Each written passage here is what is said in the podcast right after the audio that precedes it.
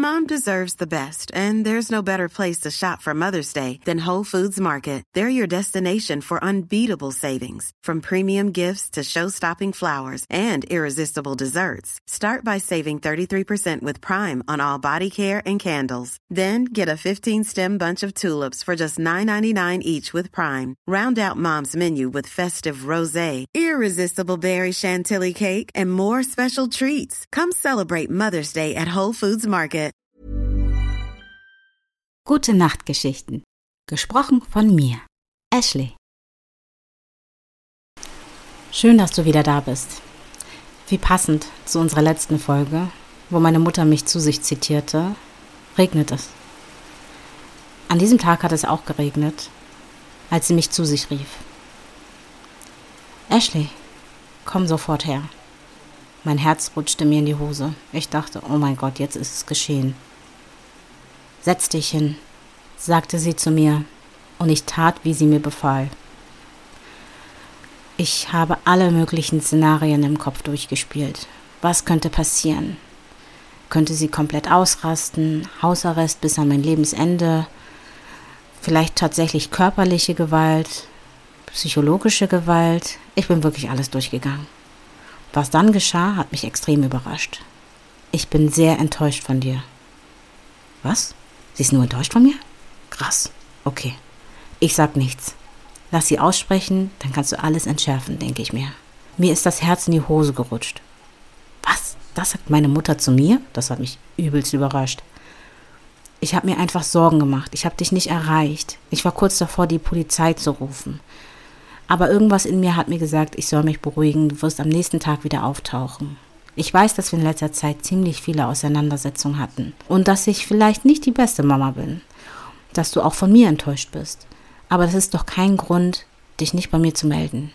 Okay, das ist der Augenblick, an dem du Dinge vielleicht richtig stellen solltest, Ashley. Denke ich mir. Aber sie setzt daran an.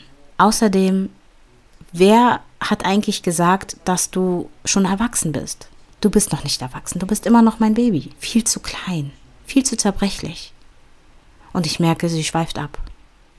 Weißt du noch damals? Nein, das kannst du gar nicht wissen. Du warst so klein, so klein in meinem Arm. Neun Monate habe ich dich ausgetragen. Oh man, jetzt geht die Leier los. Aber okay, hör weiter zu. Ich habe dich neun Monate ausgetragen. Schmerzen habe ich erlitten. Ich habe dich auf diese Erde gebracht. Ich habe dich großgezogen und dich gefüttert, dich gewickelt. Und immer wenn du krank warst, war ich an deiner Seite. Ich habe mich um dich gekümmert. In meinem Kopf rattert es. Also soll ich mich bei ihr bedanken, dass sie mich auf diese Erde gesetzt hat? Ich habe sie nie darum gebeten. Ich bin einfach da. Das war ihre Entscheidung. Aber muss ich mich jetzt schlecht fühlen? Ich merke, ich schweife ab. Es wird irgendwie hm, ein bisschen psychologisch in meinem Kopf. Ich glaube, ich brauche dringend eine Therapie. Aber dazu komme ich später nochmal. Ich sehe den enttäuschten Blick in meiner Mutter und sie spricht weiter. Sie holt noch weiter aus, viel, viel weiter, als ich dein Vater kennenlernte, und ich schweife ab. Gut. Es ist nicht so ultra schlimm. Ich bin gespannt auf die Konsequenzen, aber ich habe es mir schlimmer vorgestellt. Ein wenig Erleichterung spürte ich da in mir. Und ähnlich wie jetzt hier, zwischen uns, in der Geräuschkulisse, ließ der Regen nach. Nach circa 20 Minuten Monolog kam sie zum Endergebnis, wenn man das so sagen kann. Du hast Hausarrest. Für einen Monat. Du kommst pünktlich nach der Schule nach Hause, erledigst all deine Sachen, machst deine Hausaufgaben und dann sehen wir uns hier wieder zu einer Bibelstunde. Oh boy. Das ist schon hart, aber ich ertrag's gerne, denn ich habe meiner Mutter wirklich einen Schrecken eingejagt. Und ich war eine Nacht nicht da. Also dafür muss ich sagen, bin ich echt gut bei weggekommen. Ich verkrieche mich in mein Zimmer und nach dem Schrecken brauche ich erstmal ein gutes Buch, um runterzukommen. Wie eine alte Oma mache ich mir einen Tee, kuschel mich ins Bett und schaue in das Buch, das ich letztens in der Bibliothek gefunden habe. Nun lehn dich zurück und genieße mit mir dieses Buch. Die Reise des letzten Buches. Es war einmal in einer fernen, vergessenen Stadt ein kleines, altes Buchladen namens Bücherwelten. Dieser Buchladen war ein verborgener Schatz, den nur wenige kannten, und er wurde von einem mysteriösen Buchhändler namens Elias geführt. Elias war ein stiller Mann, der ein Leben lang mit Büchern verbracht hat. Und er hatte ein besonderes Buch in seiner Sammlung, das ihn schon seit Jahren faszinierte. Dieses Buch war nicht wie die anderen Bücher im Laden. Es hatte keinen Titel auf dem Einband und keine Autorin oder Autor. Es war einfach ein altes, verblasstes Buch mit einem roten Lesezeichen, das darin steckte. Elias nannte das das letzte Buch, weil es das letzte Buch war, das er je in seinem Leben gefunden hatte. Eines Abends, als Elias den Buchladen schloss und sich darauf vorbereitete, nach Hause zu gehen, hörte er ein leises Flüstern. Er drehte sich um und sah, wie das Buch auf dem Regal zu zittern begann. Dann, ganz langsam, erhob es sich in die Luft und schwebte vor ihm. Das rote Lesezeichen leuchtete in einem sanften Glanz. Elias konnte seinen Augen kaum glauben, als das Buch begann, Worte aufzuschlagen und Geschichten zu erzählen, die er noch nie zuvor gehört hatte. Es erzählte von fernen Welten, von Abenteuern und Liebe, von Verlust und Hoffnung. Elias konnte nicht anders als gebannt zuhören. Das Buch nahm Elias auf eine magische Reise, während es ihm die Geschichten seiner Seiten vorlas. Sie flogen durch die Zeit und den Raum und besuchten ferne Länder und erfuhren von Geheimnissen des Universums. Elias fühlte sich lebendiger und aufgeregter als je zuvor. Schließlich, als die Sonne am Horizont aufging, schloss sich das Buch wieder und schwebte zurück auf sein Regal. Elias wusste, dass er diese besondere Reise nie vergessen würde. In den folgenden Jahren erzählte Elias die Geschichten, die er aus dem Buch gehört hatte, an seine Kunden weiter. Das letzte Buch wurde zu seiner oder einer Legende in der Stadt. Und die Menschen kamen von weit her, um es zu hören. Elias wusste, dass er das Buch eines Tages loslassen musste, damit es auch einen anderen Menschen Freude bringen konnte. Und so beschloss er, es in einer alten Bibliothek zu platzieren, wo es von jemandem, der es finden würde, gelesen werden konnte.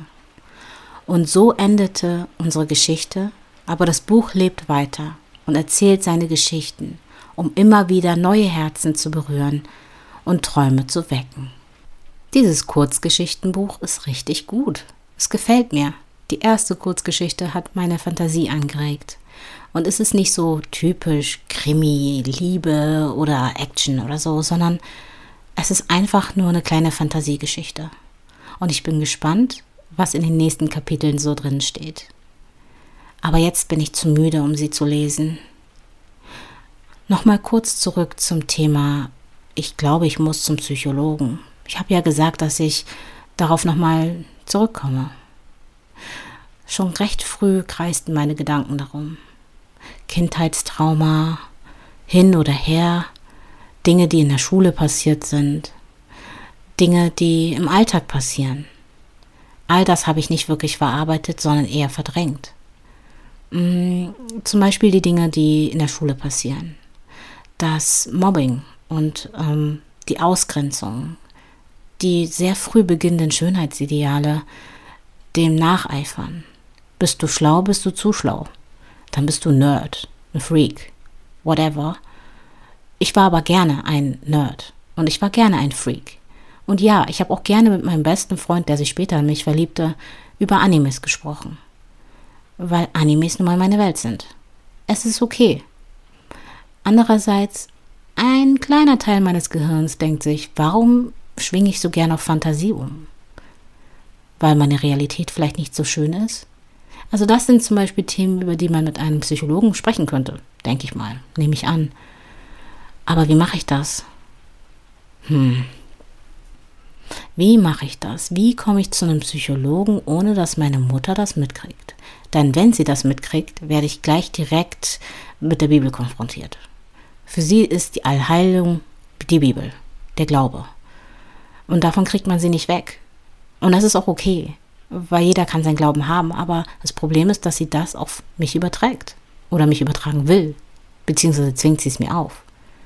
Oh man, eigentlich braucht sie eine Therapie und nicht ich. Naja, ich vielleicht auch. Wir alle bräuchten, glaube ich, eine. Daran ist aber auch nichts Schlimmes oder Schlechtes. Ich frage mich, warum es bei vielen Menschen so verschmäht ist. Es sollte so sein, als wenn man zum Zahnarzt geht. Der Überzeugung war ich schon immer. Weil die geistige Gesundheit ist doch Teil des Körpers, oder nicht? Und der Geist, der kann ja auch heilen. Also den Körper und umgekehrt. Deswegen ist es doch so wichtig. Ich meine, wenn ich jetzt vier Wochen auf einen Arzttermin warte und der Arzt mir dann sagt, trink viel Wasser und ähm, isst viel frisches Obst und Gemüse, dann hat es mir auch nicht gebracht, weil ich irgendwie seit zwei Wochen eine fette Grippe habe. Oder er ballert mich gleich mit Antibiotika zu. Ist auch keine Lösung. Manchmal ist es auch der Geist, der einfach müde ist und schwach und Hilfe braucht. Oh, jetzt bin ich aber richtig tief ins Thema eingedrungen, beziehungsweise habe ich euch einen Einblick in meine Gedanken gegeben ich würde sagen, wir machen für heute Feierabend. Ich bin schon ganz schön müde. Gute Nacht und bis bald.